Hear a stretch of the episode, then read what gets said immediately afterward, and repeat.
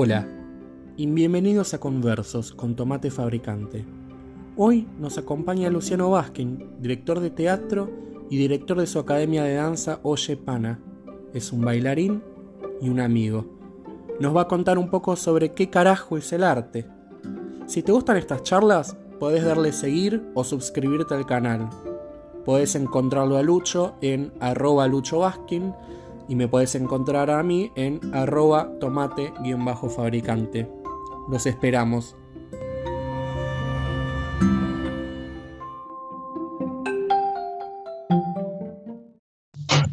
Bueno. ¿Cómo va, Luchito? ¿Todo bien? Bien, hermano, ¿vos cómo estás? Muy bien, por suerte. Ahora como se vino el frío a full. Se vino nomás. Ya vino se viene la, temporada otoño-invierno.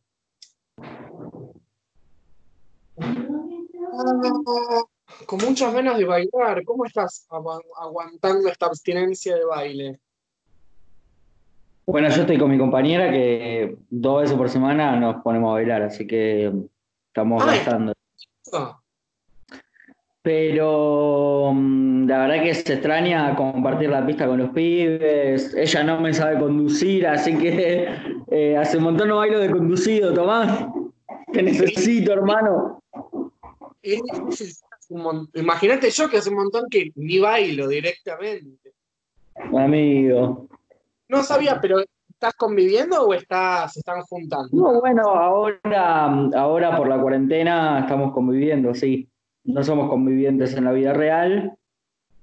Sí, pero en esta burbuja. En esta burbuja. Mira, ¿y cómo viene eso? Viene re bien, boludo. ¿Vamos a hablar de mi convivencia o vamos a poner eh, en jaque al arte? bueno, por, ahí, por ahí arrancar la conversación. Justo te estaba por preguntar eh, si ella también era artista y cómo atraviesa el arte a su pareja. Eh, yo, creo que. Otra cosa. No, mirá, te la llevo la filosofía en un toque. ¿Quién, quién no es artista en algún punto? Buena pregunta. Porque la, porque la pregunta es: ¿se dedica al arte, vive del arte o si es artista? Que es otra cosa, ¿no? Buena pregunta. Eh, definir eh, el ser artista. Por ejemplo, yo sé, mi abuelo, ingeniero, muy inteligente, pero me, cuesta encontrarle su lado, digamos, artístico. ¿Hay gente que no es artista?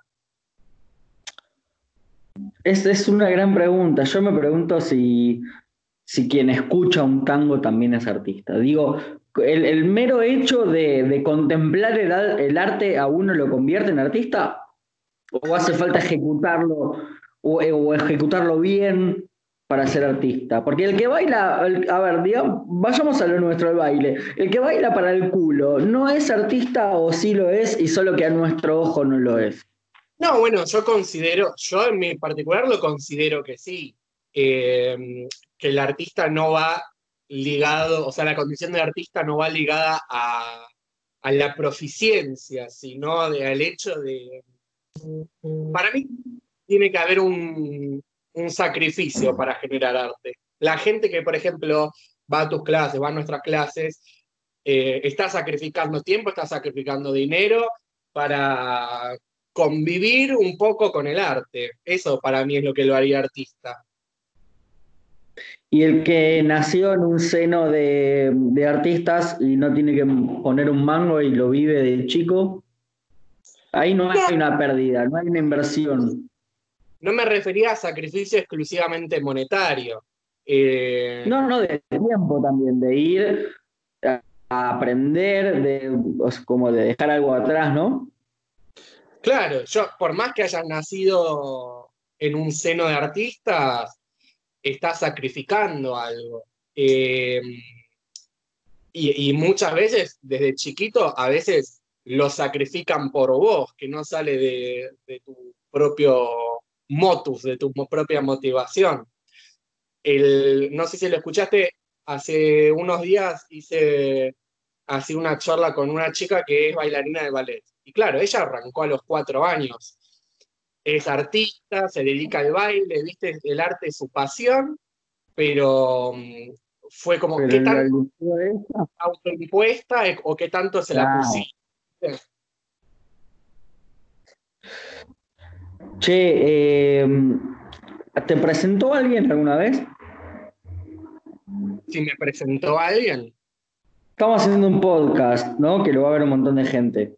Ah, sí, yo hago la, mm, la presentación después y se la edito al principio. Y además lo tipeo. Pero si querés, podemos decir ahora. ¿Quién sos, Luchito? ¿Querés presentarte o que te presente yo?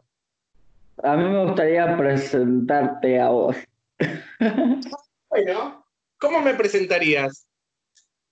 Bueno, eh, les presento a todo el mundo, él es Tomás Fabricante, más conocido como Tomate, que le gusta que le digan así. Es un artista, pero también es militante, digamos, también se ve que la coyuntura le salpica. No conozco tus estudios, tu preparación, ni cómo llegaste al arte. ¿Cómo llegaste al baile? ¿Cómo llegué al baile? Eh, te cuento. De casualidad, me parece como todos.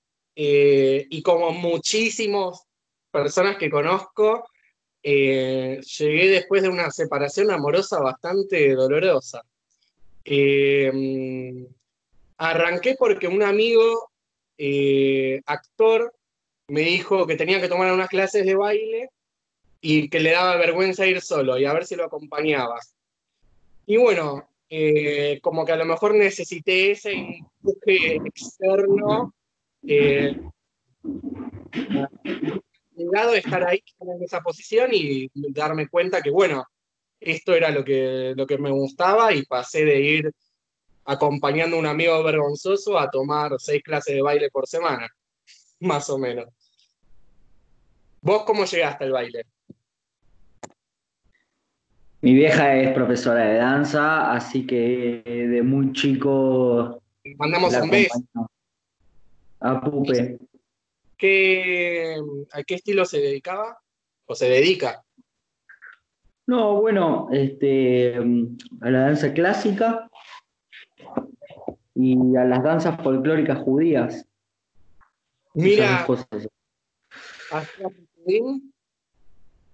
Recudín, papa, claro que sí. Mirá que, con ese apellido no tendrías que saber, boludo, lo que es el Recudín.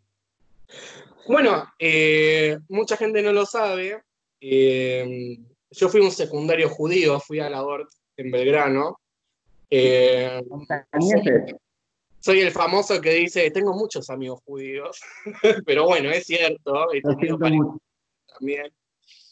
Eh, así que estoy, estoy familiarizado con la cultura. Bien ahí. Eh, bueno, ya que tanto quería filosofar, hablando de cultura, ¿cómo sentís que el arte y en particular el baile eh, tiene alguna injerencia cultural o política? Absolutamente. Absolutamente. Me gustaría igualmente que me repitas la pregunta porque me parece que es compuesta, ¿no? Son dos, cosas diferentes, me preguntaste. Responder, responder, lo que quieras. Sí, bueno, en el caso, bueno, tiene, tiene una injerencia claramente. ¿Y cuál, cuál pensás o cuál fue la, la beta del arte que influye más en la cultura eh, a tu alrededor? ¿Cuál fue la que más te impactó, digamos? Bueno, yo creo que la música, ¿no? Que a través de la música, de la letra de la música, por ahí está, digamos, donde más se suele militar, lo que más, lo que más llega, lo que más penetra. Desde baile Sería como el de mayor alcance, digamos. Justo, estaba hablando eh, el otro día con un amigo de eh, esto del alcance de, los distintos tipos de artes. O cómo el baile le cuesta un poco más expresar ciertas ideas al ser algo tan abstracto, al estar alejado del lenguaje, digamos, del lenguaje verbal, eh, si uno quiere expresar cosas, si bien se puede y hay una profundidad enorme, es más difícil, o por lo menos yo creo que es más difícil que escuchar una canción o leer un libro, ¿no? lo que es más difícil tiene que ver con la llegada. La forma de, expresión es muy profunda, pero la llegada que tiene la gente no es la misma. Y me refiero a que tanto un, nenito como una nenita, un hombrecito como una hombrecita, el tipo, tipo de, la edad que me refiero, un varoncito y una mujercita, todos escuchamos música. Pero el hombre que baila es puto. ¿Entendés? Y el hombre que se emociona viendo ballet o viendo baile, sos puto. Entonces, eh, el, problema es la penetración que tiene la danza, no qué es lo que tiene para decir, sino a quién tiene para llegar. Me parece que vos y yo nos hemos encontrado a veces con. O sea, hablemoslo delante de la cámara. Creo que vos sos bastante amanerado y yo también, tenemos una sensibilidad que nos chupa huevo el otro. ¡Ey, mirá esa, esa bufanda! Eh, y vos y yo también bailamos con, como conducidos, es como que hemos resuelto algo que nos permitió acceder y emocionarnos y sentir al baile y sentir a la persona que estás al lado desde una connotación no sexual, no genital, ¿entendés? Y, y hasta me parece que nosotros dos bailando de conducidos también estamos, también estamos haciendo política. Totalmente, totalmente. Y me gustó eh, cuando me clasificaste como militante, al principio dije, sí, como me chocó, pero es cierto que mm, por lo menos en nuestro ambiente, bailar como conducido es un acto político. Abrazar, abrazar es un acto político, pero eh, ya estar eh, rompiendo con, con esa estructura establecida de que Sos hombre, sos heterosexual, tenés que bailar como conductor, sos mujer, tenés que bailar como conducida. Me parece que, me manda un mensaje, ¿no?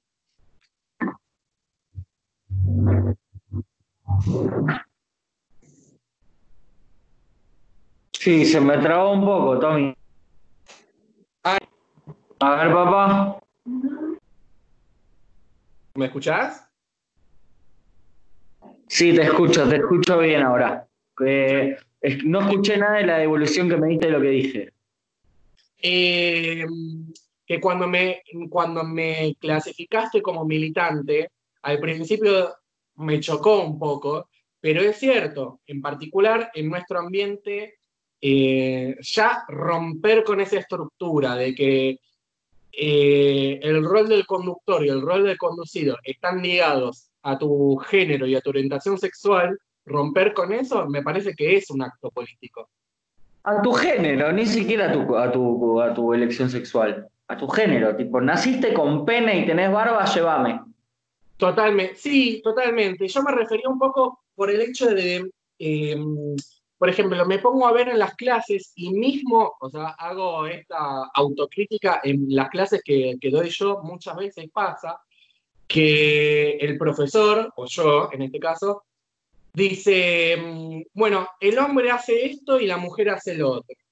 Entonces, ya en esa posición no solo estás enseñando a bailar, estás enseñando a ser hombre y estás enseñando a ser mujer, ¿no?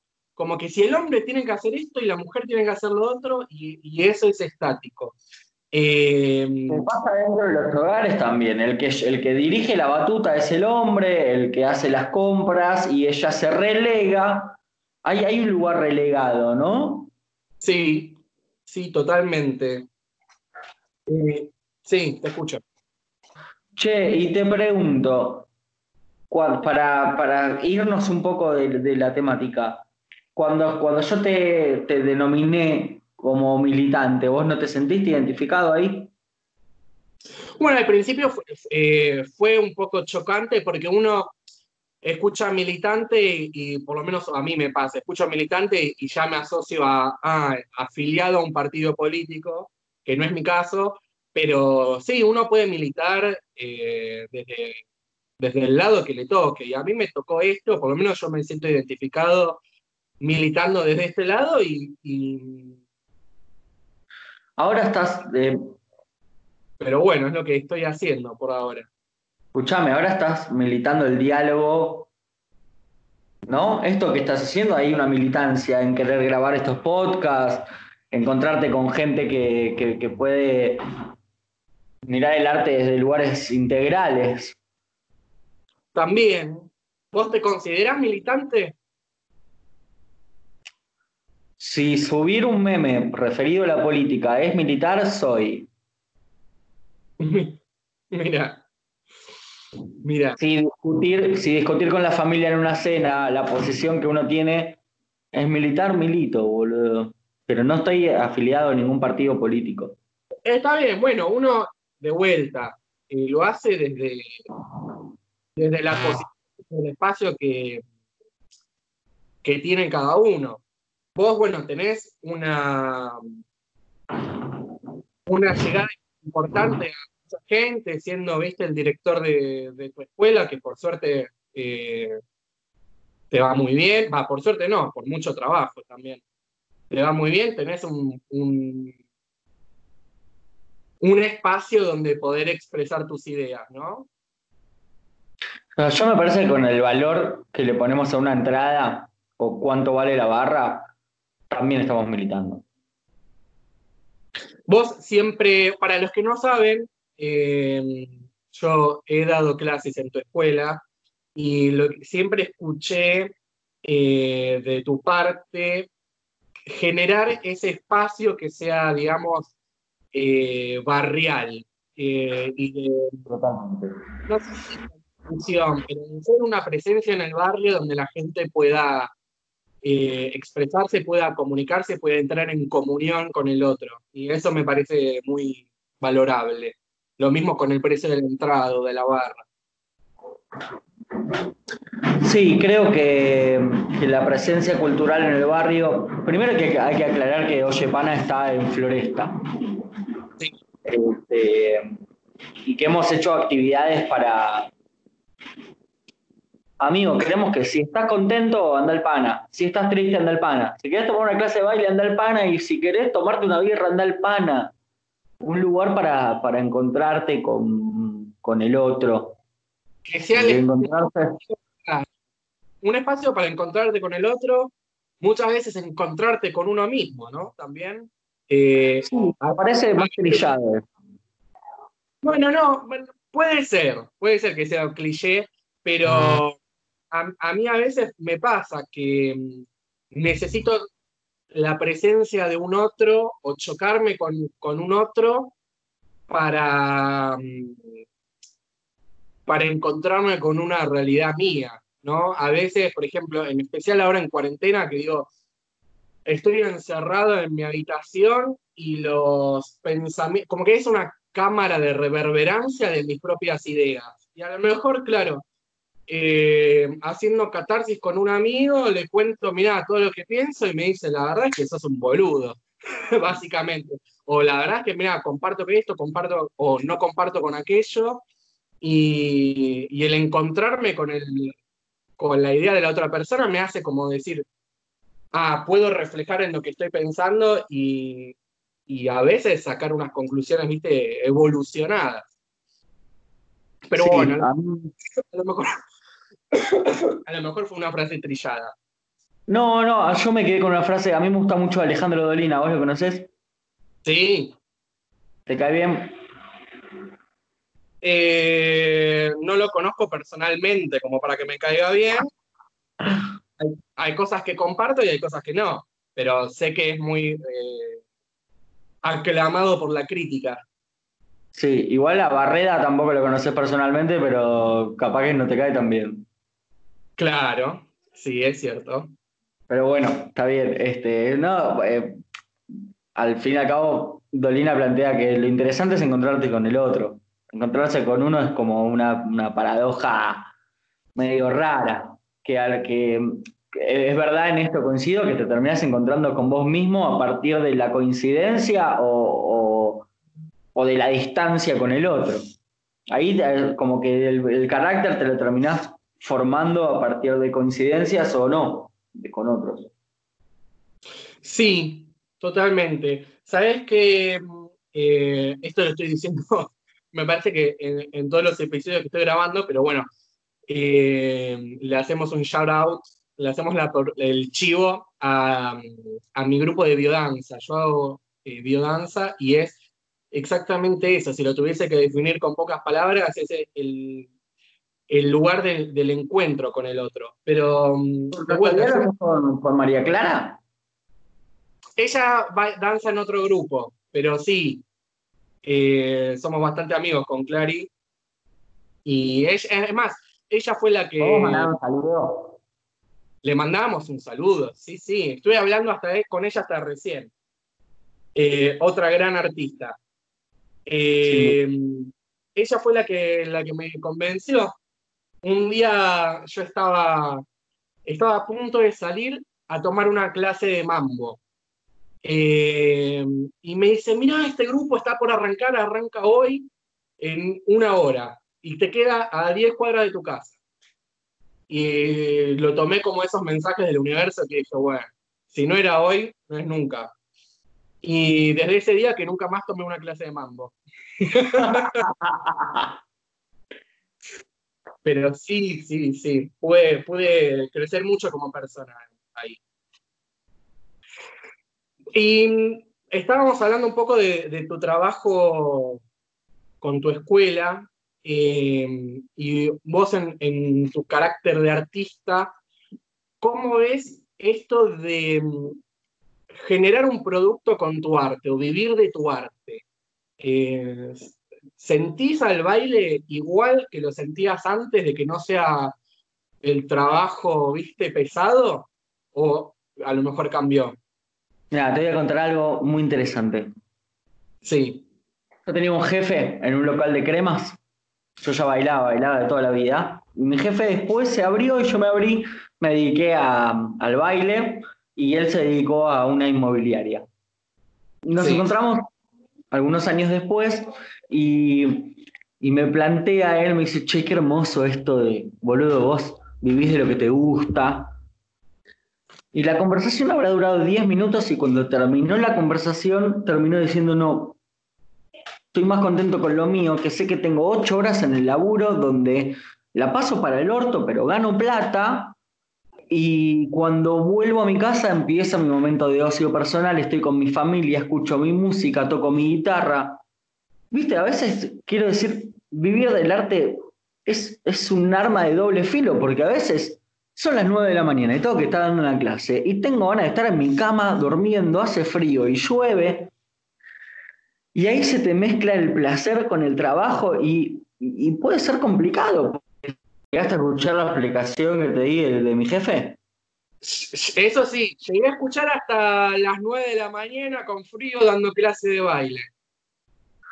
Claro, que en ese momento como que se como que los límites del placer y del trabajo se entrecruzan y puede ser eh, peligroso porque si antes el baile era tu, tu cable a tierra y ahora es tu trabajo, ¿cuál pasa a ser tu cable a tierra? O sea, ¿Entendés? Lo tenés que enfocar en otro lado. Totalmente, totalmente. Sabes que em, a mí me pasó, creo que 2018, que yo estaba muy, muy, muy, muy a full con, la bachata. Estaba tomando clases, estaba dando clases eh, y estaba escuchando tres o cuatro veces por día eh, y claro, seguía. ¿Me escuchás, Luchito? Sí, hermano. Yo seguía yendo a bailar, pero claro, en el boliche, en el social, no bailaba un tema, porque lo último que quería hacer era escuchar bachata, ¿viste? Todo, o sea, toda la vida laboral, estar encima, encima, encima, encima, encima. en mi momento de ocio digo, bueno, basta. Eh, por eso vos, digamos que Viendo un producto tan piola como tu academia de baile, debe ser difícil congeniar las dos. Mira, me ha pasado muchas veces, yo trabajo eh, dando clases los sábados en la salsera. Sí. Y, y, esto de que uno termina de dar clase a la una de la mañana y de repente tenés una mesa de 10 amigos, que son amigos, son alumnos, pero son amigos también Y me ha pasado quedarme hasta las cuatro y media, cinco de la mañana, sentado conversando con ellos, entendiendo que el trabajo, o sea, que ya estaba, ya estaba, ya estaba hecho.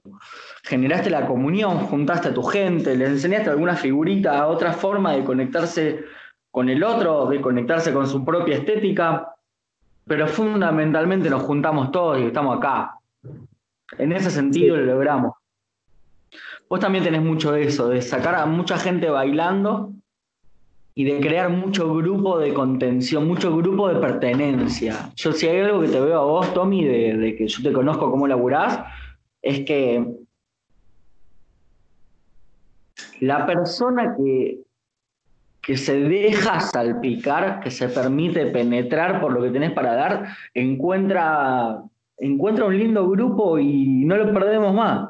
Y es bastante difícil traer gente, así como María Clara te metió en la biodanza, así como tu amigo te dijo, bancame esta, viste, es un clip que uno no está muy, muy enterado de qué es lo que está aconteciendo, pero amigo, estás a punto de que te cambie la vida y no, no tenés la más pálida idea de que está a punto de pasar eso.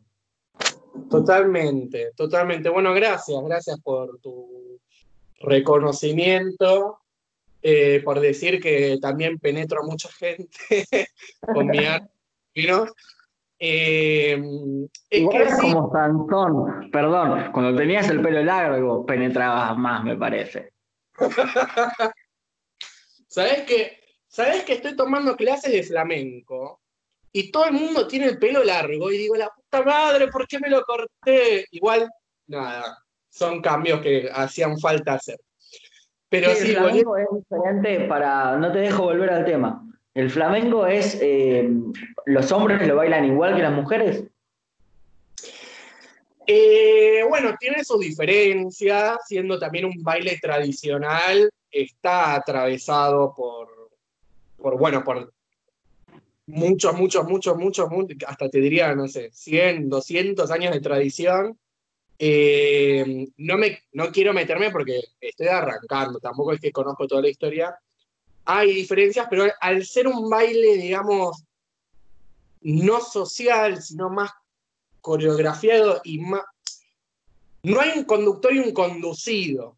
Entonces, eh, ambas partes pueden hacer movimientos muy similares. En la salsa, en la bachata, en el tango, como uno conduce al otro, las posiciones están muy marcadas. Pero sí, tenés algunos movimientos más de macho torero y otro más de, de señora, digamos.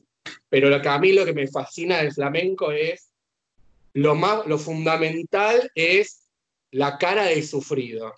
Es tan pasional, es tan fuerte, eh, que bueno, que me atrae mucho. Me perdí, no sé ni qué era lo que estábamos hablando antes. Ah, lo del grupo lo de grupo. Me parece que, mm, que hay algo que atraviesa todo el ambiente, digamos, eh, del baile social, eh, que nuestras clases no son solo clases de baile, justamente son en lugares de encuentro, lugares de, de poder socializar. Yo, por ejemplo, hoy puedo tomar una clase de clásico y entro, saludo, y hago las dos horas de clase, o sea, no hablo en toda la clase, agarro mis cosas y me voy. Eh, en cambio, una clase de bachata, una clase de salsa, es más, eh, entra más en juego, digamos, la, conexión con el otro. Ah, obvio.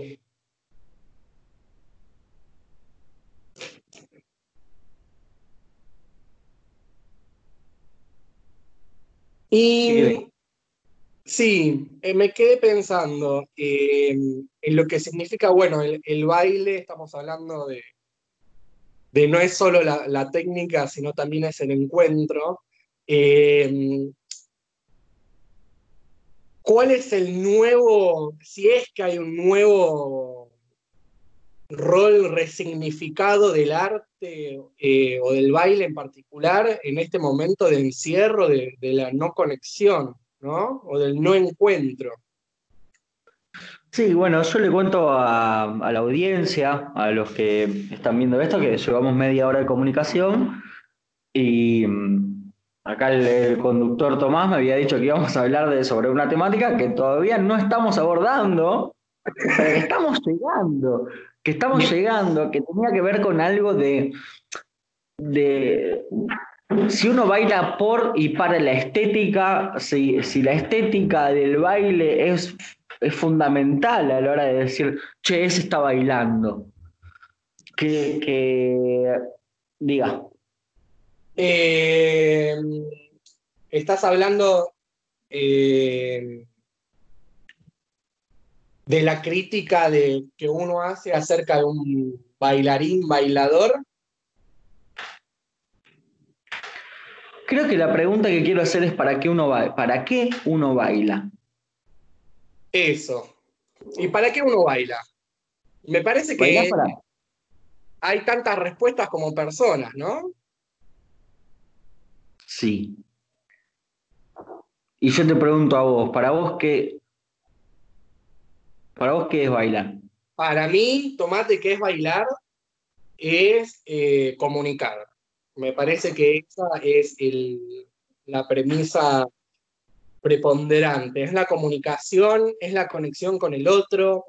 Me, quedé enamorado de, todos los bailes sociales porque es este lenguaje no verbal de, bueno, por ejemplo, estábamos hablando del, ballet o del flamenco, si bien son bailes que expresan un montón y expresan un montón al, vidente, digamos, al, al espectador, no hay tanta comunicación entre los bailarines. En cambio, la, comunicación entre el bailarín en un baile social es, es todo. Eh, y a mí me gusta eso, la comunicación y la, conexión con el otro. No sé, aprobé el examen, ¿vos para qué bailas? No tengo la más puta idea, Tommy. Lo único que sé es que no puedo dejar de hacerlo y que cada vez que bailo me siento bien y me reúne con gente que vibra la misma que yo. Está bien, está bien. Bueno, es esto también un poco del, de la conexión con un otro. Me parece que, mm, que todas las formas de arte, eh, en mayor o menor medida, son esto de, de poder comunicar y de poner conectar con, esa audiencia, con ese espectador que lo ve. Eh, Ahora, estamos en el medio de un baile social, ¿no? Sí. Hay 200 personas. Sí. Están todos bailando en pareja. Sí.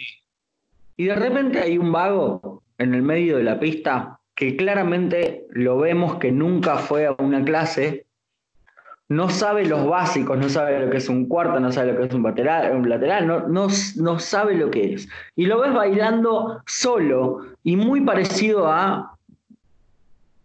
Cachengue. Cachengue, música electrónica. No curte esta, curte la de él. Sí.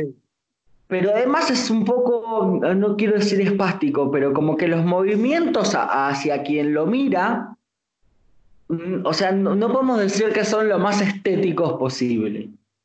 Sí. ¿Hay arte ahí?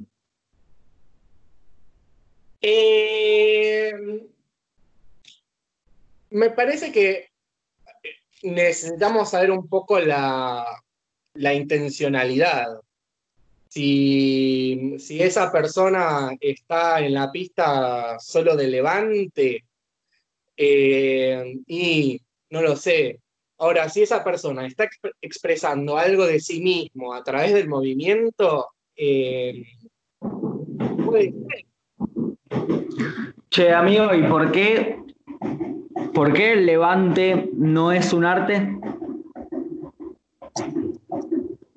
Eh, me refería a um, la intencionalidad del por qué él está haciendo lo que hace. ¿Y si eh, es para levantarse una minita? Por ejemplo, si yo tengo, eh, no sé, un balde de pintura y se me cayó en el piso, no estoy haciendo. Es re arte. Es re arte. Es re arte. si, si, a mí se me cae una copa de vino y digo la reputa madre, le empiezo a poner sal y le empiezo a secar, no sé, yo, no, yo no sé si consideraría eso como arte. Ahora, si la intencionalidad es... Entiendo perfectamente lo que decís. Es expresar una emoción o, o una idea, ahí sí. Esta persona que está bailando en la pista solo, de vuelta, intencionalidad es expresar algo, una idea, una emoción suya, eh, puede ser que sea arte. ¿Vos cómo lo ves? Yo creo que la vacuna contra la no sé qué fue conseguida buscando la no sé qué de otra cosa. Sin embargo, la vacuna funciona muy bien.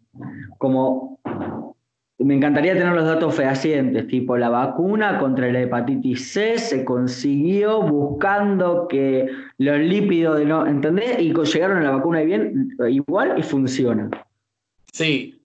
Eh, no sé cuánto hay de, intencionalidad en el arte. A veces hay gente que camina, o una, una hermosa muchacha que camina estéticamente, un negro hablando en portugués con esa cadencia innata que tiene, me parece que el arte está en todos lados y, y cuando uno no está, cuando uno no tiene hambre, cuando uno tiene techo, cuando uno tiene algunas cuestiones ya cubiertas, puede llegar a contemplarlas y encontrarlas. Me parece que, que otra vez el arte está en el ojo que mira y no, y no en quien lo ejecuta. No, no, no en si quería en si el otro quería conmoverme o no. Yo me, vi conmovido sin siquiera saberlo, no, no pasó por el aparato psíquico, no trabajé ni lo deseé, sin embargo me pasó. Me encantó, me lo que decís. Eh,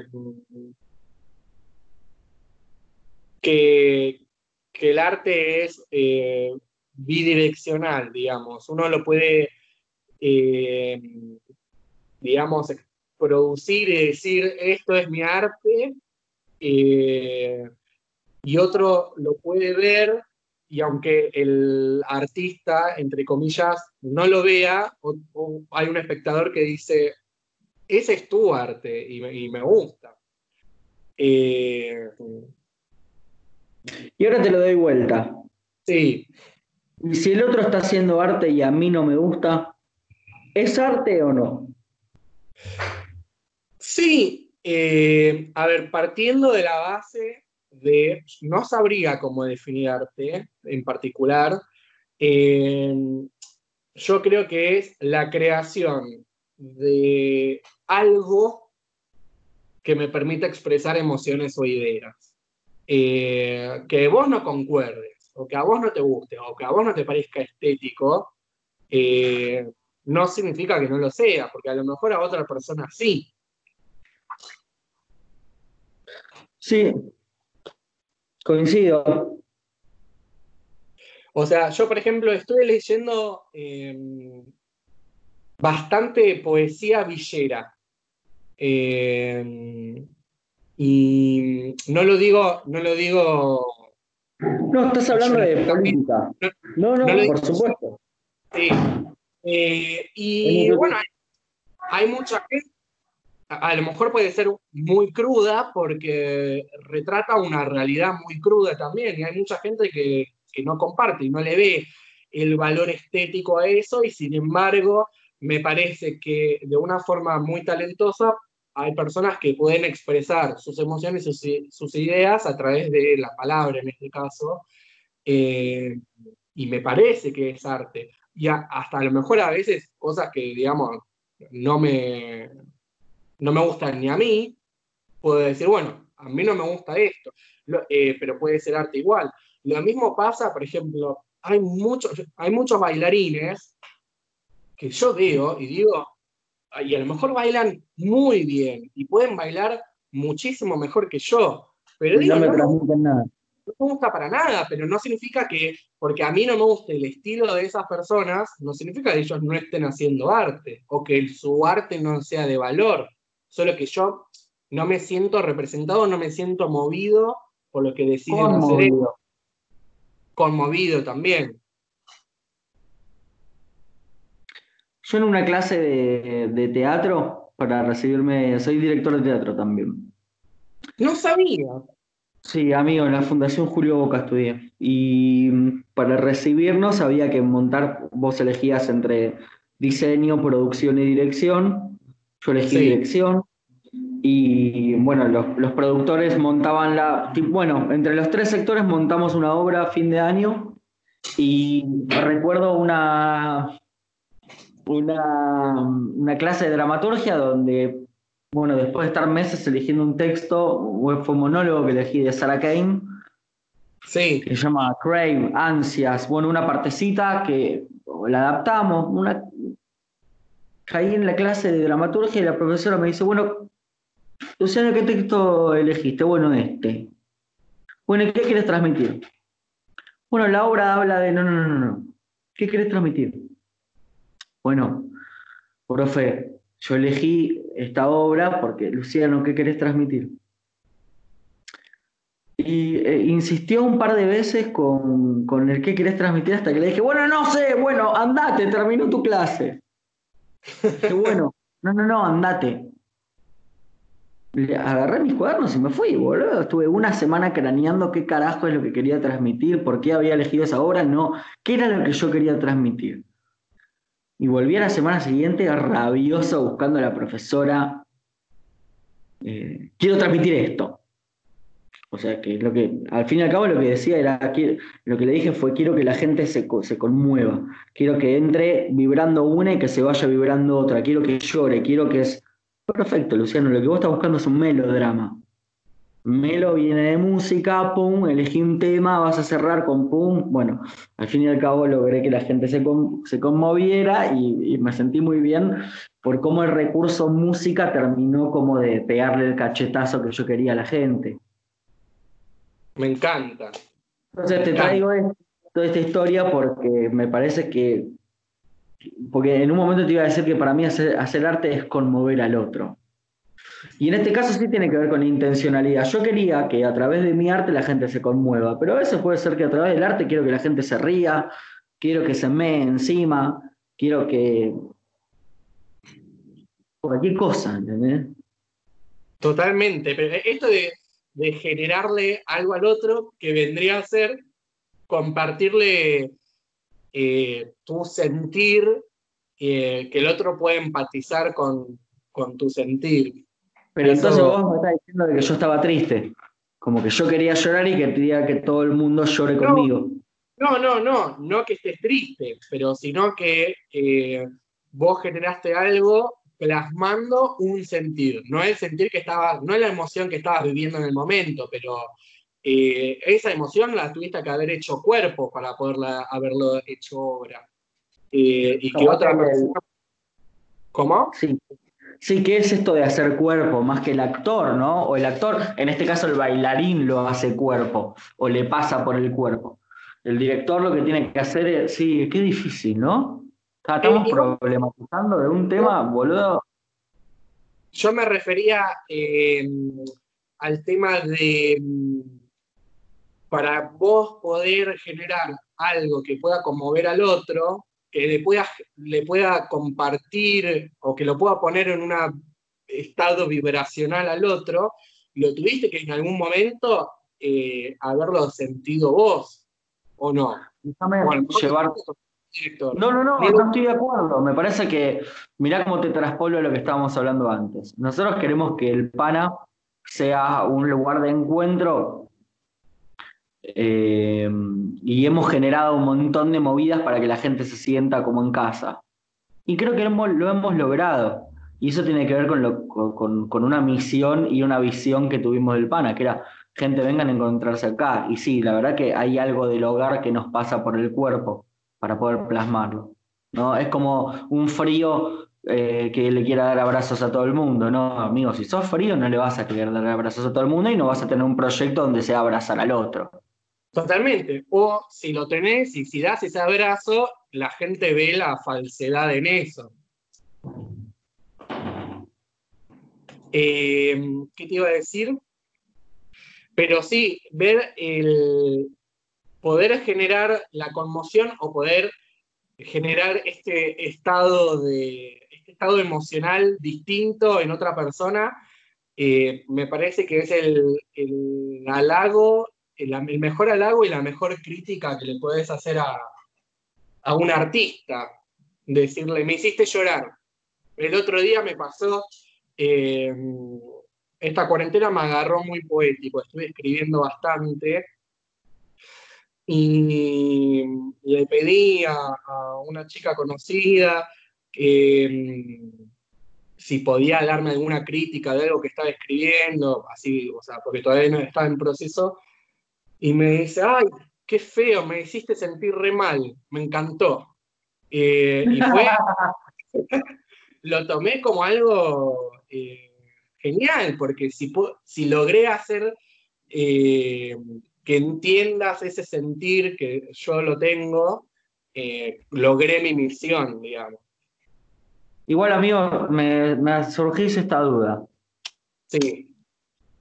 Si yo, eh, o sea, vos decís, la logré conmover y, o sea, logré mi cometido y eso es arte. Hace un rato fui a buscar el auto y no lo encontré, me lo había llevado la grúa, la grúa y me conmovió eso también. Pero ahí no hubo arte. Eh, sé que es re simple lo que, lo que propongo, pero, pero la, la, pregunta es, ¿hacer arte es, conmover, es querer conmover al otro o es meramente conmoverlo sin, sin una intención? ¿Tiene algo que ver con la estética? Eh, no, todavía no entiendo qué carajo es el arte. Y me parece que ese va a ser el título del programa, ¿qué carajo es el arte? eh, eh, y de vuelta, hay que ver cómo definirlo. A mí, yo, a mí me gusta verlo como esta forma de expresión de, de ideas y emociones. ¿Qué sé yo? El chabón que remolcó tu auto, eh, no sé si su intencionalidad era generar un estado emocional en vos, sino cumplir su trabajo, digamos. Eh, en cambio, vos, como director de una obra, cumplís tu trabajo con la intencionalidad de generarle algo al otro. Eso ahí me parece que está la diferencia. Y de ganar plata, porque me trabajo. Eh, sí. eh, hay mucha gente que, que no gana plata con su arte y sin embargo lo considera arte y lo sigue haciendo y lo sigue haciendo toda su vida. ¿Qué sé yo? No, sin duda, sin duda. El arte no, no tiene que ver con la moneda. Pero imagínate que como profe de Zumba, que también soy, si no logro conmover a la alumna, no vuelve más. Entonces hay algo maquiavélico ahí también que te estoy trayendo. ¿De cómo usar el arte para conseguir plata? Para, o para vivir del arte, llamémoslo así, que no es tan duro. Sí, bueno, eh, esa es eh, una pregunta que está represente en mí. Eh, eh, el arte como objeto de consumo, ¿no? Eh, no sabría qué, te, qué, tengo que aportarte. ¿Vos cómo lo ves? Yo creo que en estos momentos más que nunca nos damos cuenta que podemos vivir sin la fiambrería de la esquina abierta, pero sin un buen libro, una buena música o un buen shine, se hace todo un poco más difícil. Totalmente. O sea, eh, sin Netflix esto hubiese sido mucho más difícil, hermano. Totalmente, totalmente. Entonces, eh, los 168 pesos que me vale por mes, los repago, boludo. Los repago. Más allá del número, ¿no? Me parece que, que quien elige gastar en arte está invirtiendo en arte. Totalmente. Justo ayer, eh, bueno, como te dije, estoy escribiendo bastante y yo desde muy chiquito eh, me han fascinado los cuentos de Cortázar. Eh, Lucas, sus soliloquios. ¿Cómo? No te escuché. Lucas, sus soliloquios. Hay un cuentito de Cortázar que te lo sí. recomiendo mucho, hermano. Eh, es muy cortito, muy cortito y muy divertido. Bueno, lo, tengo que. ya lo anoté. Y mm, me agarró ayer a la noche, impulsividad completamente. Eh, dije, nunca leí Rayuela. Porque estaba como muy eh, desencontrado con Rayuela porque me parecía como la típica del chabón dándose de intelectual, yo soy reinteresante, soy vegano, soy intelectual, leo Rayuela, leo Cortázar y, y como que me desenamoró un poco. Y ayer dije, bueno, basta. Agarré, digo, bueno, lo voy a comprar y en estos momentos donde eh, cada peso vale en la cuarentena, eh, dije, bueno, ya fue, estoy invirtiendo en, mi bienestar y en mi crecimiento personal y lo compré y bueno, acá lo tengo. Em, pero me puse a pensar en esto de, del consumismo del arte o de la comercialización del arte. Em, qué difícil, ¿no? Que, em, que la gente pague por algo tan, no sé, tan inútil, porque como no tiene un, uso, digamos, de, utilidad así en capitalista, consumista, pero, mm, pero a la vez es tan necesario y cómo esa necesariedad fue resignificada en este momento de cuarentena. Mira, eh, primero necesito preguntarte cómo vas a leer la rayuela. Bueno, arranqué eh, con, los saltos. ¿Vos cómo la recomendás? Sí. Eh, es más difícil así. Es más difícil. Es más, difícil. bueno. Pero tiene otra dinámica, es como que va más a los pedos. No sé cómo decirte, me pasó eso con Rayuela. Che, hermano, y yo creo, mira, en un momento laburé de seguridad, donde ensayaban los, de, eh, los bailarines estables del Colón, mientras el Colón estuvo cerrado por refacciones que hizo Macri, ¿vos te acordás? Me acuerdo muy bien, sí. Bueno, fueron a ensayar a Hebraica, y yo laburaba en Hebraica. Y, ah, y conocí a Bagram, el bailarín más grande, el más viejo, un armenio, un bailarín del Colón, que me quedé hablando con él y me dijo, me dijo que el arte ocupa un espacio. Me dijo, aquel que puede sentarse en el colón, y no te digo llorar, pero conmoverse con una obra es, es como... Esa persona ya no tiene espacio dentro de su cuerpo para asesinar a alguien, o algo así, ¿entendés? Como para, para, para, para un nivel de maldad más grande. Me llamó mucho la atención planteo, como que el, como que el arte ocupa un espacio. Eh, yo creo que las personas, solamente las personas que se pueden conmover, otra vez usando esta palabra, con el arte, son personas que no tienen hambre, que tienen un techo, que, que tuvieron eh, una madre que los sostuvo en brazos. Hay, hay determinadas cuestiones que tenés que tener soslayadas como para poder eh, llegar al arte, o mismo para, para, poder tener un pensamiento lógico, como no puedes tener, si tenés hambre no, no, no puedes pensar en otra cosa que en morfar. Bueno, y sí, sí, es cierto que, eh, digamos, en la cadena de necesidades, el arte viene eh, más del lado del lujo que de, que de la necesidad. Sin embargo, tu vida no tendría sentido si no te vas de vacaciones. Sí, no, es cierto. en ese sentido es parecido. Con, respecto a la productividad, irte de vacaciones es perder plata. O sea, en 15 días, en 20 días te quedaste sin un mango y no construiste nada. Pero ahí está donde se justifica la vida. Del mismo modo está el arte, ¿no? Exactamente. Me hiciste acordar a estos, estos dos proyectos que se hacen en, barrios carenciados, en zonas de vulnerabilidad, eh, que bueno, intentan fomentar eh, la cultura artística eh, en los chicos, bueno, en, en todo, digamos, la comunidad, y que vos ves y son tangibles los cambios que hay en la comunidad cuando llegan e, a estos proyectos. El otro día me pasó, una chica que es psicóloga, me pasó un estudio en uno de esos países donde hace frío, no sé si Islandia, Noruega, Finlandia, donde todo es perfecto, ¿viste? Y mm, que hubo proyectos a escala eh, estatal, digamos, a escala nacional, eh, de inserción cultural, artística en eh, adolescentes.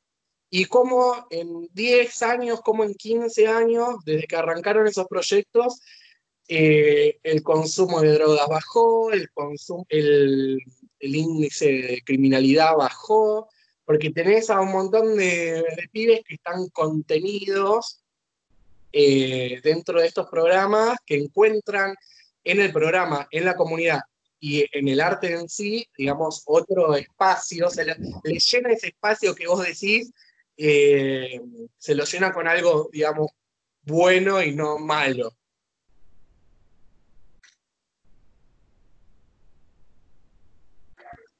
Y bueno, habla un poco también eh, de tu rol eh, con tu escuela, ¿no? Que generas un poco eso también.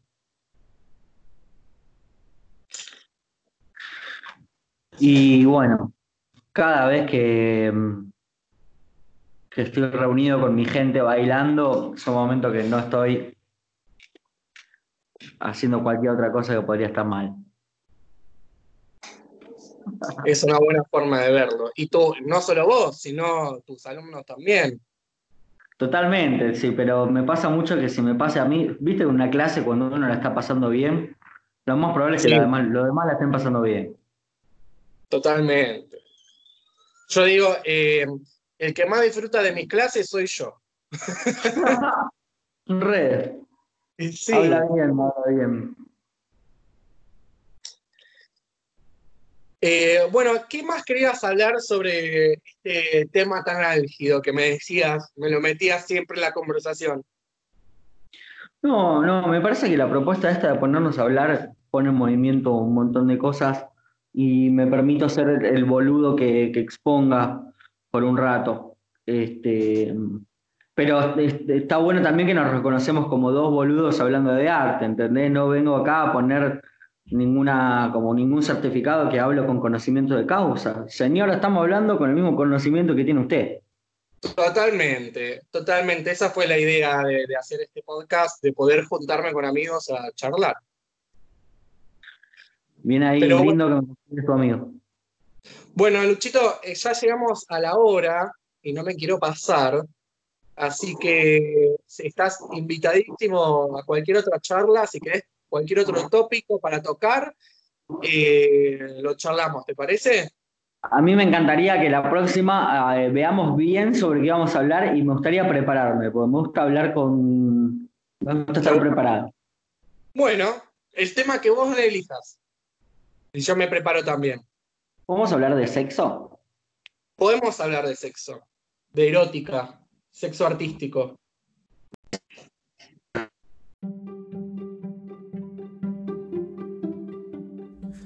Espero que les haya gustado este episodio. Para preguntas, comentarios o críticas puedes encontrarme en Instagram como tomate-fabricante y en todas las redes sociales como tomate fabricante. Te espero.